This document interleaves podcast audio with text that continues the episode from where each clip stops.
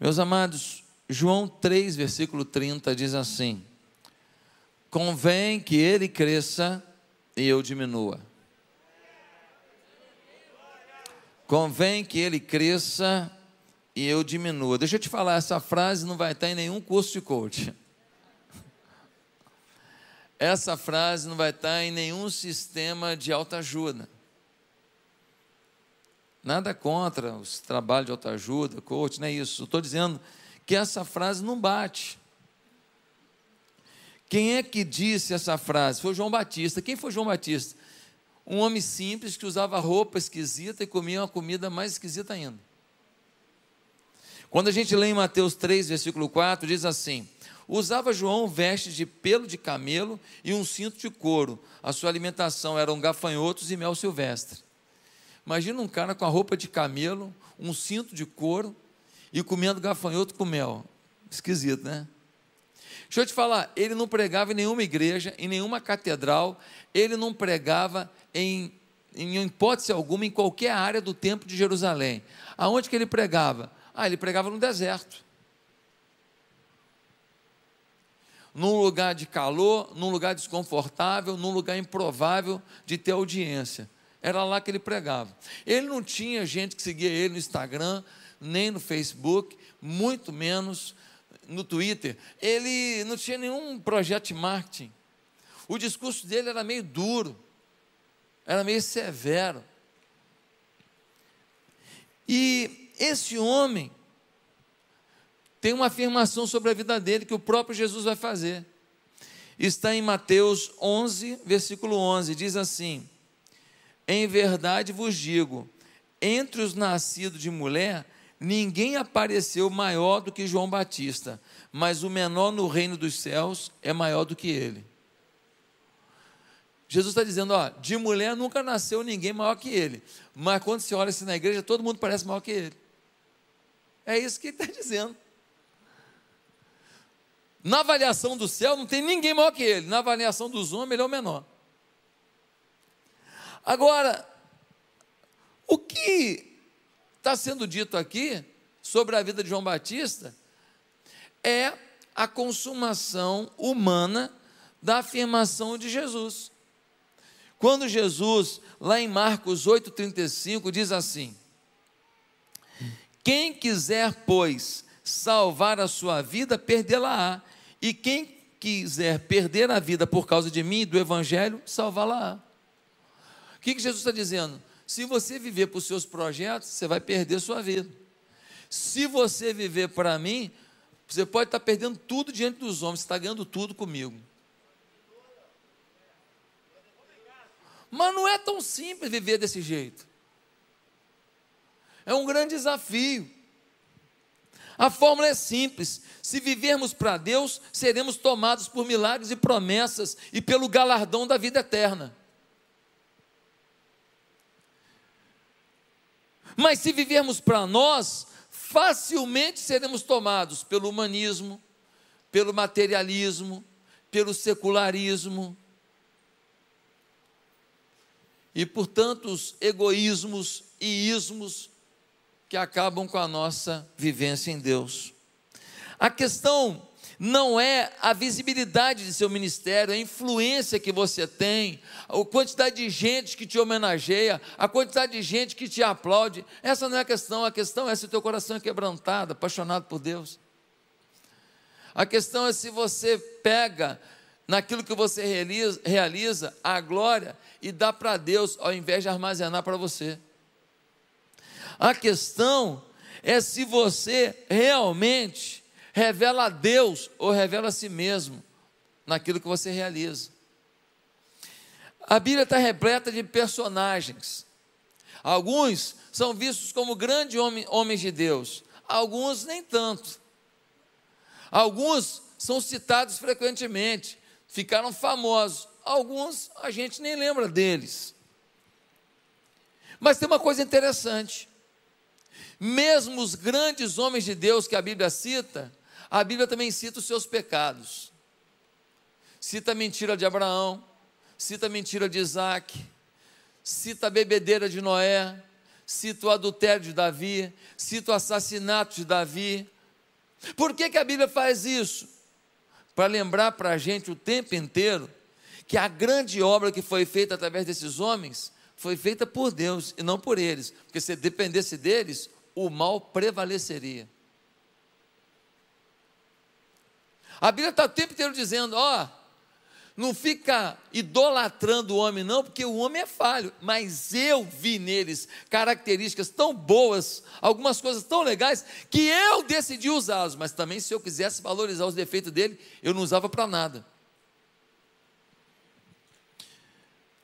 São provas vivas de que Deus executa a sua obra através de nós, apesar de nós. Podemos não ser personagens protagonistas nessa história da fé. Podemos não ser personagens que chamam atenção nessa história da fé, mas deixa eu te falar uma coisa: a coisa mais importante é se a gente entregou a vida a Jesus e se o nosso nome está escrito no livro da vida. Se a gente tem a vida eterna, se a gente se converteu mesmo, se a gente entregou a vida para Cristo de verdade, isso que importa, o resto é lucro. Mas muitos de nós não, nós queremos ser reconhecidos, nós queremos ser aplaudidos. E quando nós vemos que alguém tem um talento, um dom, uma capacidade além da gente, a gente desanima, porque a gente acha que não vale a pena fazer o pouco que a gente conseguiria porque a gente não consegue entender que o nosso pouco diante de Deus pode ser o extraordinário. E às vezes o muito de alguém para Deus é uma coisa irrelevante. O muito que a gente olha alguém fazendo, Deus olha e fala assim: eu sei o coração dele, eu estou até usando para abençoar alguém, mas ele mesmo é vaidoso, ele é egoísta, ele não presta. E às vezes Deus olha alguém limitado, com dificuldade, mas que faz com tanta paixão aquilo, que faz com tanto amor, e Deus olha e fala assim: Meu Deus, que valente. Queridos, se você quer ser reconhecido pelos homens, muito provavelmente conseguirá, mas é tudo que vai ter. Se quiser ser reconhecido por Deus, procure cultivar o pensamento de João Batista. Importa que ele cresça e eu diminua. Agora, se através da minha vida o nome dele tem que crescer, eu queria falar três coisas. Se através da minha vida o nome dele tem que crescer, primeiro, eu não posso deixar de amá-lo. Segundo, se eu amo, eu tenho que ter compromisso com Ele. Terceiro, se eu tenho que compromisso, eu tenho que sacrificar. Nós não podemos condicionar o nosso amor a Deus aos momentos estarem favoráveis. A vida está fácil. Se importa que ele cresça, então preciso amá-lo. Porque quando a gente ama, a gente faz de tudo para alguém ser homenageado, a gente faz de tudo para alguém ter saúde, a gente faz de tudo para alguém ser feliz, sim ou não? Mas se a gente ama, então nós temos que ter compromisso. Eu assumi um compromisso com a minha mulher, eu assumi um compromisso com os meus filhos. A minha mulher não é perfeita e os filhos não são, mas é o compromisso. Eu tenho que ser alguém que lida com essa família tem a vitória ou tem a derrota, tem a alegria ou seja um momento de tristeza. Não é assim, é compromisso. Só que quem tem compromisso sacrifica. Quantos aqui já fizeram alguma coisa que foi danosa para você, custosa para você, mas você fez pelos seus pais, ou você fez por um irmão seu, ou você fez pelos seus filhos, porque você ama?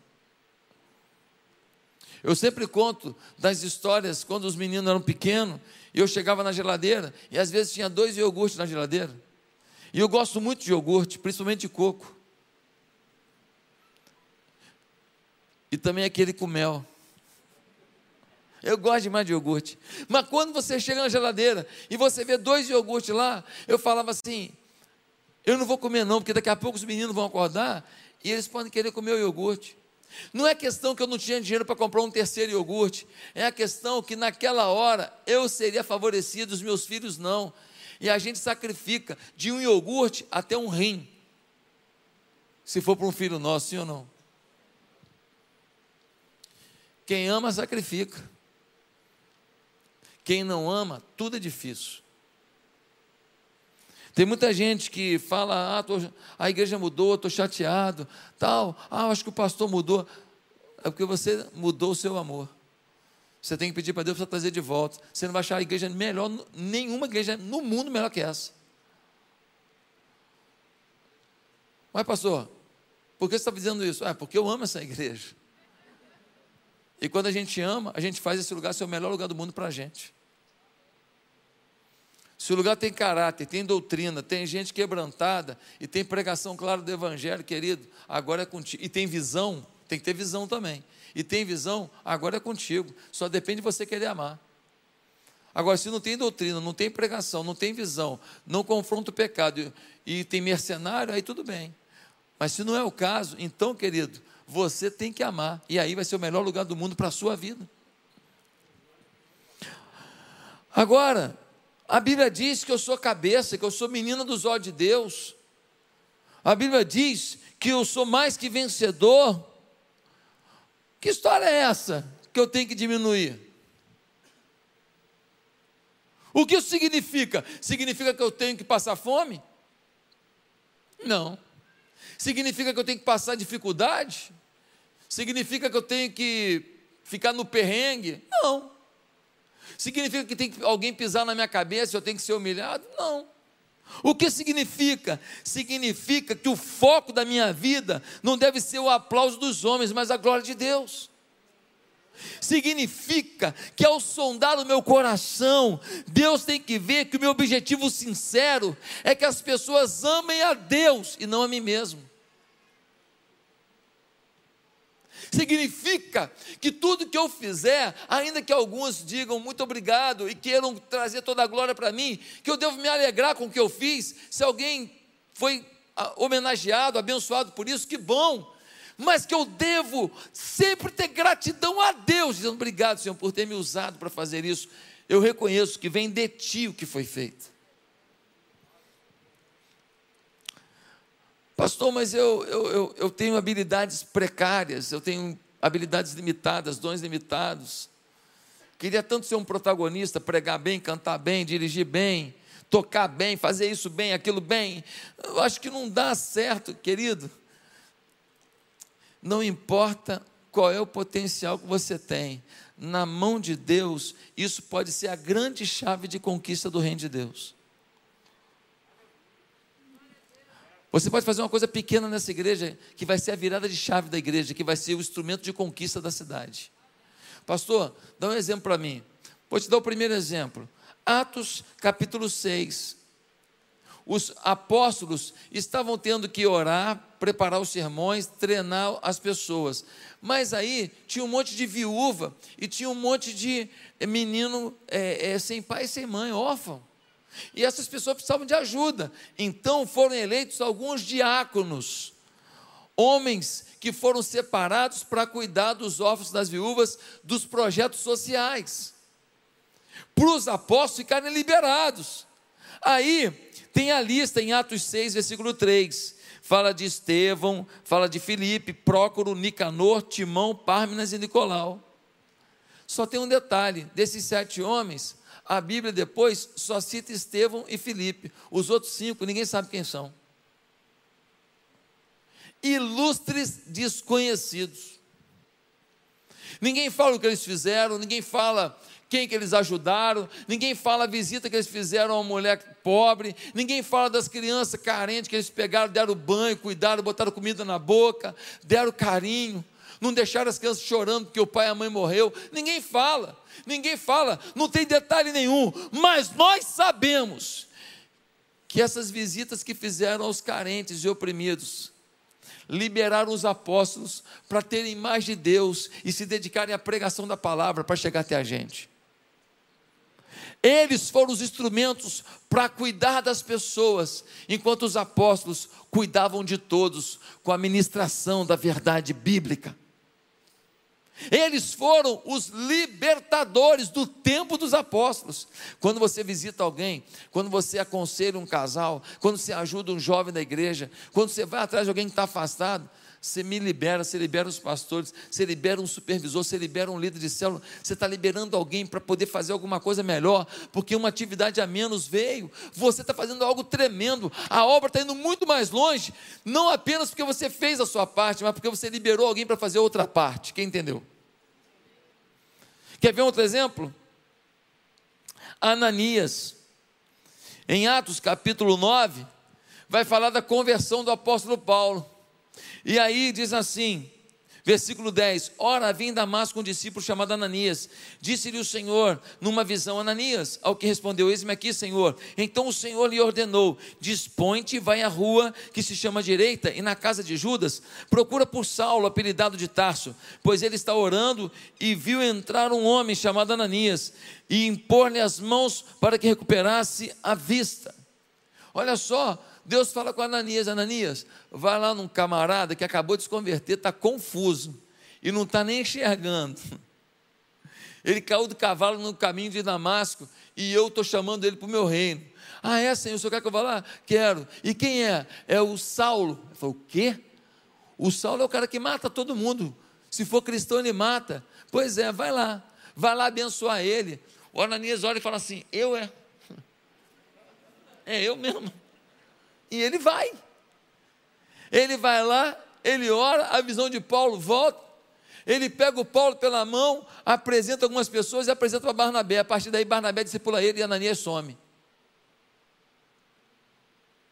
Ananias sumiu. Barnabé, todo mundo fala, o discipulador de Paulo, é, mas quem começou a obra, quem trouxe visão de novo a Paulo, quem introduziu ele no caminho foi Ananias. Ele teve um período curto de uma atividade simples, que repercutiu na vida do maior pregador do Novo Testamento, depois de Jesus, óbvio. No homem que foi usado para escrever metade do Novo Testamento, a revelação do Espírito para a nossa vida. Quer ver outro exemplo? Lídia, uma mulher vendedora, se converteu se batizou. Lá em Atos 16, ela fala assim: Vocês acreditam que eu me converti?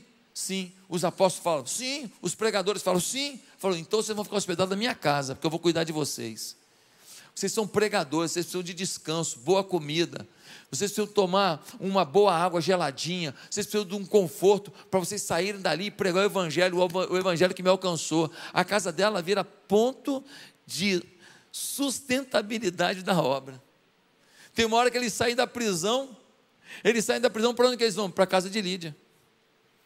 E na casa dela, eles são ministrados, cuidados, abençoados. Ela faz bolo de banana com caldo de chocolate, aleluia. E então eles saem dali para pregar o Evangelho. Quem não precisa de carinho, né? Lídia entendeu isso. Quer ver um outro exemplo? Jason Atos, no capítulo 17, vai falar que um grupo de, de pregadores do Evangelho chegou na cidade de Jason e eles estão pregando e está havendo uma reviravolta. E aí vem a perseguição do Império Romano. Os homens têm que se esconder. O Jason hospeda eles na casa deles. Hospedar aqueles homens significava correr risco de vida. Jason decide correr risco de vida para abrigar os pregadores do Evangelho o Jason é preso, ele tem que pagar uma fiança e quase que é morto. Ele arriscou a vida para que a trama do pecado não vencesse a trama divina de pregação e conversão de vidas. Quer ver um outro exemplo? O sobrinho de Paulo, um adolescente. Ele está passando e escuta alguém falando assim: Nós temos que matar o Paulo. O Paulo estava preso. Nós temos que matar o Paulo. Ele vai lá, ele, como parente, a família abandonou Paulo quando Paulo se converte, mas ele continua sabendo que o tio dele é homem de Deus, e então ele, na prerrogativa de familiar, ele pode visitar o preso. Ele vai lá no, no preso Paulo. Se alguém descobre que ele foi lá contar, ele morre. Mas o moleque vai lá e fala: Tio, estão tramando vir aqui te matar aqui na cadeia. Se você não sumir daqui, vão te matar. Então Paulo chama os oficiais, conta isso, e por causa disso Paulo vai viver, porque um menino arriscou sua vida. Ninguém fala dele, ninguém sabe o nome dele, ninguém sabe se ele fez medicina, engenharia, arquitetura ou se ele trabalhou como jogador de futebol no, na primeira divisão de Jerusalém. Ninguém sabe da vida dele, mas teve um dia que ele garantiu a vida do maior pregador do Novo Testamento. Ah, pastor, tem outro exemplo? Tem, Júlio. Quem é o Júlio? O Júlio era um centurião, um soldado que liderava 100 soldados. E o Júlio estava levando Paulo para Roma, e Paulo tinha que chegar em Roma. Só que aí vem um, uma tempestade e o navio vai naufragar. Os soldados dizem: Vamos matar os prisioneiros para que eles não fujam. Mas o Júlio, para salvar o Paulo, diz o texto, por amor ao Paulo, diz o texto, ele diz: Não, não. Se nós estamos aqui agora na tempestade, quem conseguir se salvar, que se salve. O resto que morra. Quem souber nadar, que nade. E então eles são soltos e Paulo então consegue se livrar da morte, chega a Roma. Em Roma ele começa a pregar para tudo quanto é soldado, tudo quanto é gente da corte. O evangelho começa a ser difundido. Essas pessoas começam a falar para os seus familiares. E então, quando o Império Romano vai crescendo, vai aumentando o seu domínio pelo mundo, também vão cristãos levando a palavra da verdade pelos cantos todos do mundo. Não é tremendo? Tudo começou com um homem, um soldado, um líder de soldados, um centurião chamado Júlio.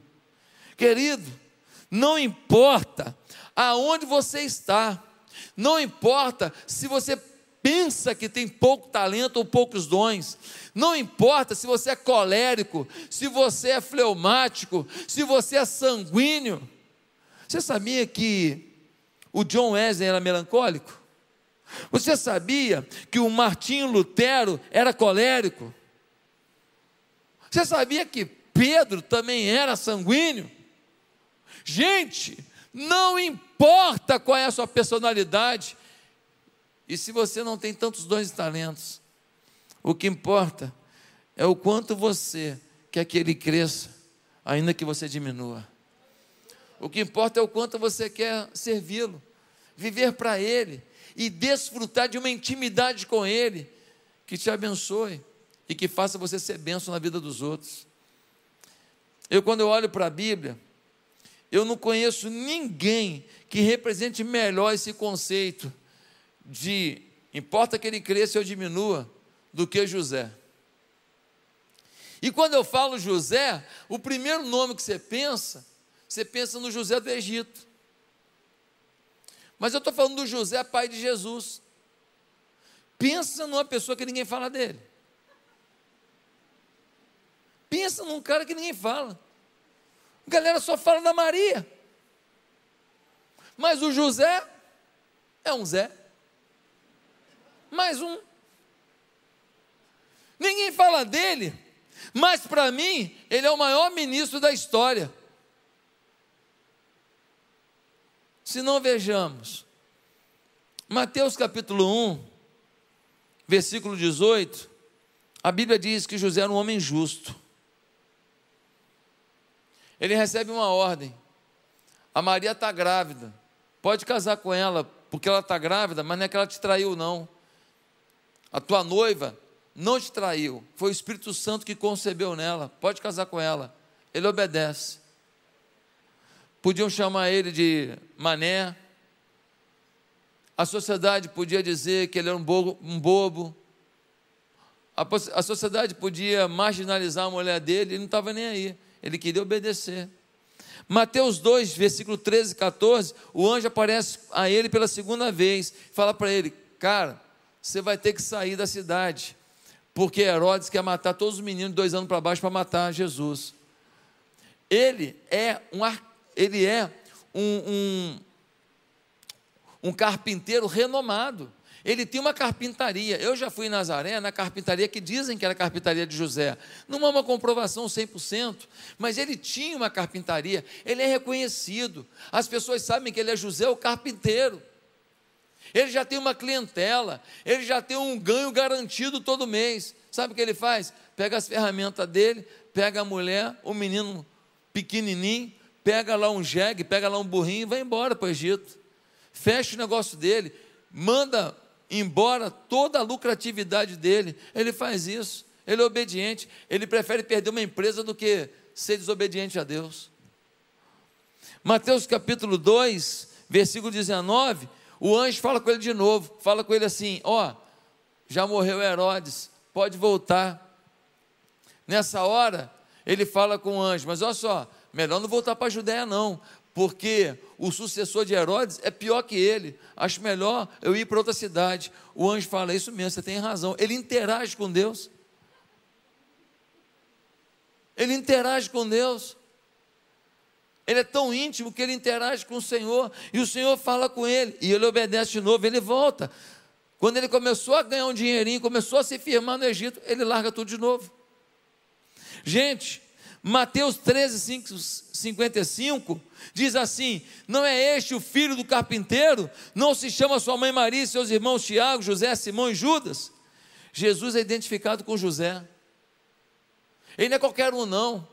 Olham para Jesus e falam assim: ele é filho do José. O José não é qualquer um, não. Em João 1, 45, nós lemos assim: Filipe encontrou Natanael e disse-lhe: Achamos aquele de quem Moisés escreveu na lei e a quem se referiram os profetas, Jesus o Nazareno, filho de José. Ora, Filipe vai falar com Natanael: Achamos o Nazareno, filho de José. Quem falou para Filipe que Jesus é filho de José? Sabe quem? Jesus. Ele não tem vergonha de falar a origem dele, não. Eu sou Jesus José. Eu sou Jesus, filho de José. Queridos, José talvez seja o maior ministro da Bíblia, mas também o mais injustiçado. Sabe por quê? Porque ninguém consegue entender que a cultura judaica é patriarcal e a nossa cultura ocidental é matriarcal. Isso começa principalmente no século III e vai até o século XIX, quando Maria se tornou a corredentora e já tem quem queira colocá-la como quarta mulher da pessoa da Trindade. Se a Trindade não pode ser a quarta, né? Mas tem já esse projeto. Pastor, você está querendo dizer que Maria não é importante? Meu Deus do céu, Maria é importantíssima. Uma mulher santa de Deus. Deus a escolheu para receber em seu ventre o Salvador. Maria é indiscutível. Mas o que eu estou dizendo é que a gente ainda não entendeu que naquela cultura patriarcal, quem educava filho não era Maria, era José. A criança ficava com a mãe até desmamar. Quando desmamava, o moleque ia com o pai para o trabalho e ficava com o pai no trabalho. E aí o pai falava: José, pega o martelo, papai. Ele ia lá, Jesus ia lá e pegava. Aí José falava: Jesus, vai pegar a serrinha, papai. Ele pegava a serrinha. Aí ele falava: Jesus, ó, estou serrando aqui, tá vendo? Se não serrar assim, não fica retinho, fica feio. E pode cortar o dedo. É mesmo, pai? É, é assim. Então, o filho ia aprendendo o ofício do pai, era assim que funcionava. Ele vai ficar com José, e quando chega aos 12 anos, eles vão ao templo de Jerusalém, lembra disso? E quando Jesus vai ao templo de Jerusalém, ele sabe quem ele é. Ele conversa com os doutores da lei de igual para igual. Ele não se comporta como um menino de 12 anos. Ele sabe que ele é o Messias. Quem falou para ele? Maria pode ter até falado, mas eu não tenho dúvida que José sentou com Jesus e disse: Senta aí, Jesus, vamos falar um pouco de quem é você. O Espírito Santo colocou você no ventre da mamãe. Eu entrei de gaiato nessa. Eu nem sabia o que era ser pai. Nem casado eu era. E Deus falou comigo: assume Maria. E Deus me deu o privilégio de cuidar de você. Eu e sua mãe te amamos, mas você não está aqui para um projeto de família. Você está aqui para um projeto de mundo. Você não está aqui para atender a demanda do nosso sobrenome, você está aqui para atender a demanda do Pai. Meus amados, a igreja cristã se afastou da cultura judaica. E a gente então não consegue compreender que José foi fundamental na criação de Jesus. A partir do momento que José aceita cuidar de Jesus, o anjo não fala com Maria mais nenhuma vez. Ele falou com Maria no início: Ó, o que está no teu ventre é do Espírito Santo. Depois disso, José aceitou, acabou. O anjo fala com ele, ele está à frente da situação.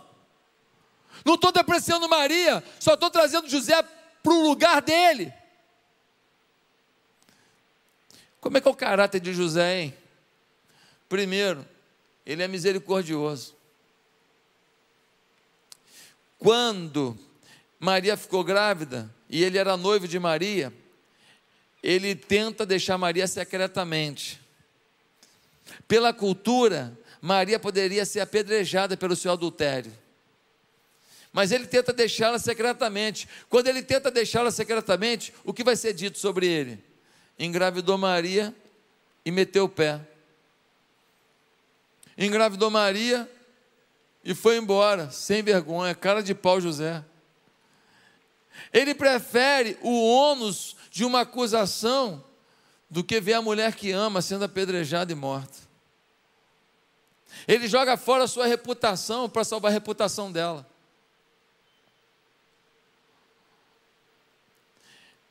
Ele prefere pagar o preço do que vê-la pagar um preço que ela não tem condição de pagar.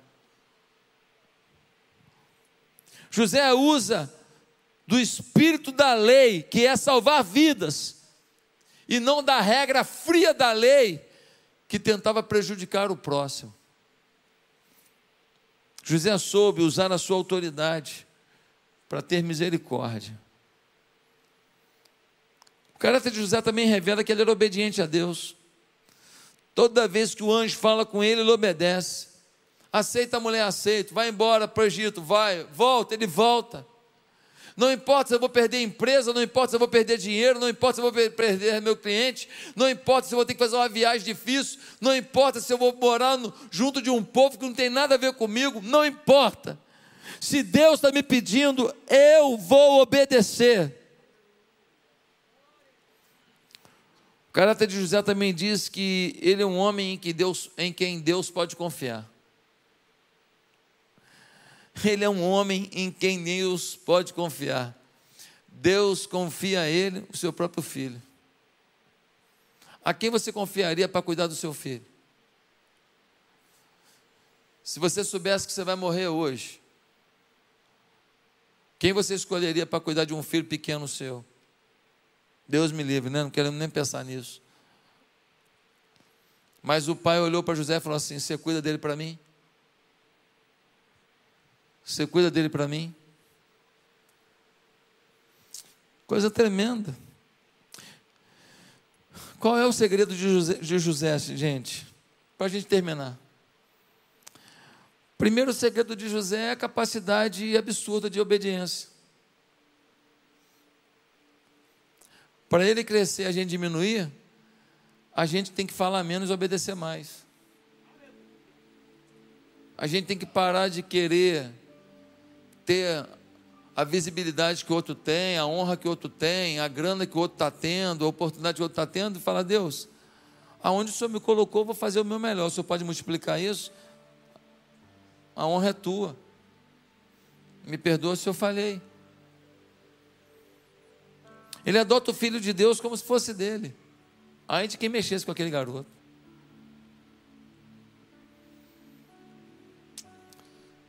Segundo o segredo de José, é que ele ora à vontade de Deus.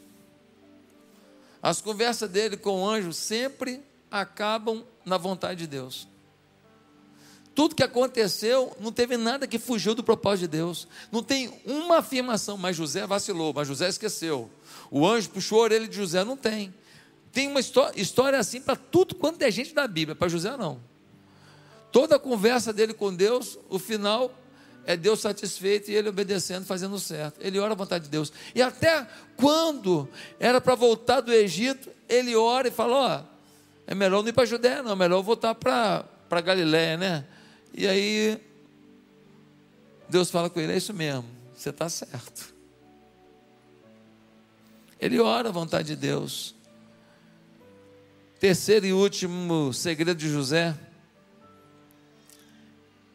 é a identificação com Deus. Quando se fala de José, Deus é lembrado. Algumas pessoas fazem muitas coisas no reino de Deus. E quando a gente fala delas, a gente lembra do dinheiro que elas estão ganhando, a gente lembra da fama que elas estão tendo, da importância que elas estão tendo, dos seguidores que elas têm nas redes sociais. Mas nem sempre, quando a gente fala o nome de uma pessoa, a gente lembra do toque de Deus na vida da gente. Nem sempre, quando a gente fala o nome de uma pessoa, a gente lembra do amor de Deus por nós. Alguns pregadores são lembrados por serem muito firmes nas suas pregações, mas não são lembrados por revelar o amor de Deus por nós. Há pessoas que se identificam com Deus, mas há pessoas que Deus se identifica com elas. Quando Felipe fala com Jesus, quem é você? Ele fala: Eu sou Jesus, eu nasci em Nazaré, filho de José. É o próprio Deus se identificando com o homem. É incrível isso. Queridos, Alguns falam: ah, mas a gente não lembra de José porque ele sumiu. Ele aparece no início da vida de Jesus, depois ele aparece lá aos 12 anos, atrás de Jesus, junto com Maria, porque Jesus ficou no templo com os doutores. Depois ele some. Por isso que ninguém fala dele, ninguém prega sermão sobre ele. Pois é, anota aí. José, para mim, é o maior servo, maior ministro da história. Porque servo é aquele que faz a vontade de Deus de tal maneira que você não consegue vê-lo. Ele some, mas a obra dele fica. Quando você procura José, você não lembra de mais nada, mas a obra do filho dele você vê. Eu sei que muitos pregadores pregaram grandes sermões para muitas multidões. Eu sei que grandes cantores cantaram canções lindas para grandes multidões. Eu sei que muitos líderes de ministério realizaram ministérios grandiosos, impactando milhares de pessoas. Mas só José, em toda a história, viu o Filho de Deus lhe chamando de papai.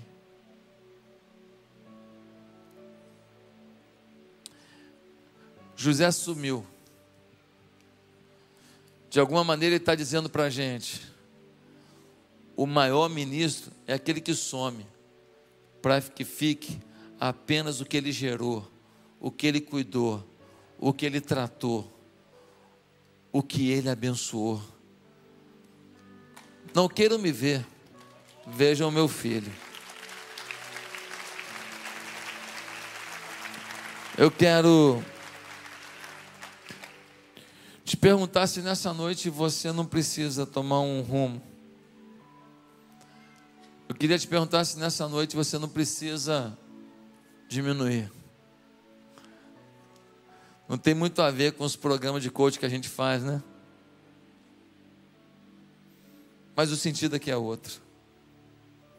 Hoje Deus está te chamando para fazer o nome dele crescer. E o que parece diminuição diante dos homens, significará a tua exaltação diante de Deus. Curva a sua cabeça.